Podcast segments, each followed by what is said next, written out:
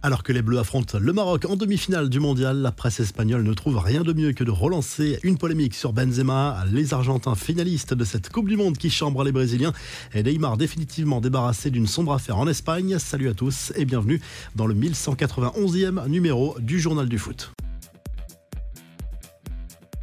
Allez, c'est le grand jour pour les Bleus. France-Maroc, c'est ce soir à 20h du côté de l'Al-Bayad Stadium au Qatar.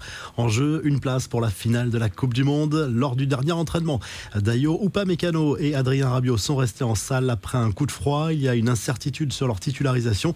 En cas de problème, c'est Youssouf Fofana et Ibrahima Konaté qui prendraient le relais, mais le staff médical est confiant pour partir sur la même compo que face à la Pologne et l'Angleterre avec cette défense à 4. Chouameni, Griezmann, Rabiot au milieu de terrain et Dembélé, Giroud, Mbappé devant. Un petit mot sur la presse espagnole qui a relancé la polémique autour du forfait de Benzema pour cette Coupe du Monde. Marca assure que le joueur aurait pu être disponible dès les huitièmes de finale. Ce n'est pas vraiment la version du staff de l'équipe de France. L'actu du mondial et le festival de l'Argentine. L'Albi Céleste s'est qualifié pour la finale de cette Coupe du Monde mardi soir. Une victoire 3-0 face à la Croatie. Peut-être un peu fatigué après avoir disputé deux prolongations contre le Japon et le Brésil. Messi a été énorme, buteur sur penalty et passeur décisif doublé pour Julian Alvarez. Génial, magique, historique. La presse argentine encense le meneur de jeu du PSG et toute l'équipe de Scaloni. Messi qui est devenu au passage le meilleur buteur de l'histoire du pays en Coupe du Monde avec 11 réalisations devant Batistuta. Après le match, il a confirmé quasiment qu'il jouerait dimanche son dernier match de Coupe du Monde à l'occasion de cette finale. Oui, sûrement. Il reste de nombreuses années avant la prochaine Coupe du Monde et je ne pense pas que ce sera encore possible. Et finir comme ça, c'est peut-être le mieux à la le septuple Ballon d'Or. Une chose est sûre, les Argentins ont dignement fêté cette qualification dans les vestiaires avec un chant à la gloire des Argentins et aussi une chanson qui chambre le Brésil devenu célèbre lors de la victoire de l'Albi Céleste lors de la Copa América disputée au Brésil justement en 2021.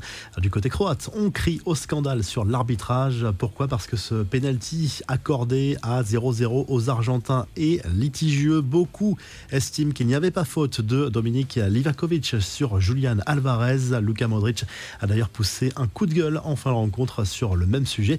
Les infos et rumeurs du mercato annoncées avec insistance en Arabie Saoudite. Cristiano Ronaldo est également dragué par un autre club du Moyen-Orient, en l'occurrence Al Saad au Qatar. Pour le moment, CR7 n'a rien annoncé sur son avenir en sélection comme en club.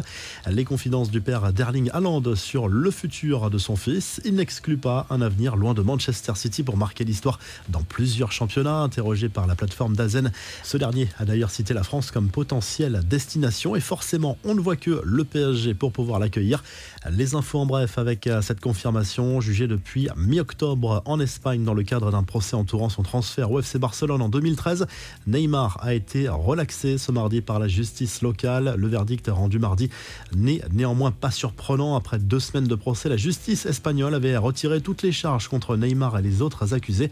La star du PSG a toujours nié avoir commis à la moindre infraction concernant ce transfert chiffré officiellement à 57 millions d'euros par le Barça, alors que la justice espagnole estimait que le coût en réalité était d'au moins 80 millions d'euros. La revue de presse, le journal L'équipe propose une très belle une sur cette demi-finale de Coupe du Monde entre la France et le Maroc. Trois étoiles plein les yeux, titre Le quotidien sportif. N'hésitez pas à mettre vos pronostics en commentaire. Qui affrontera l'Argentine en finale?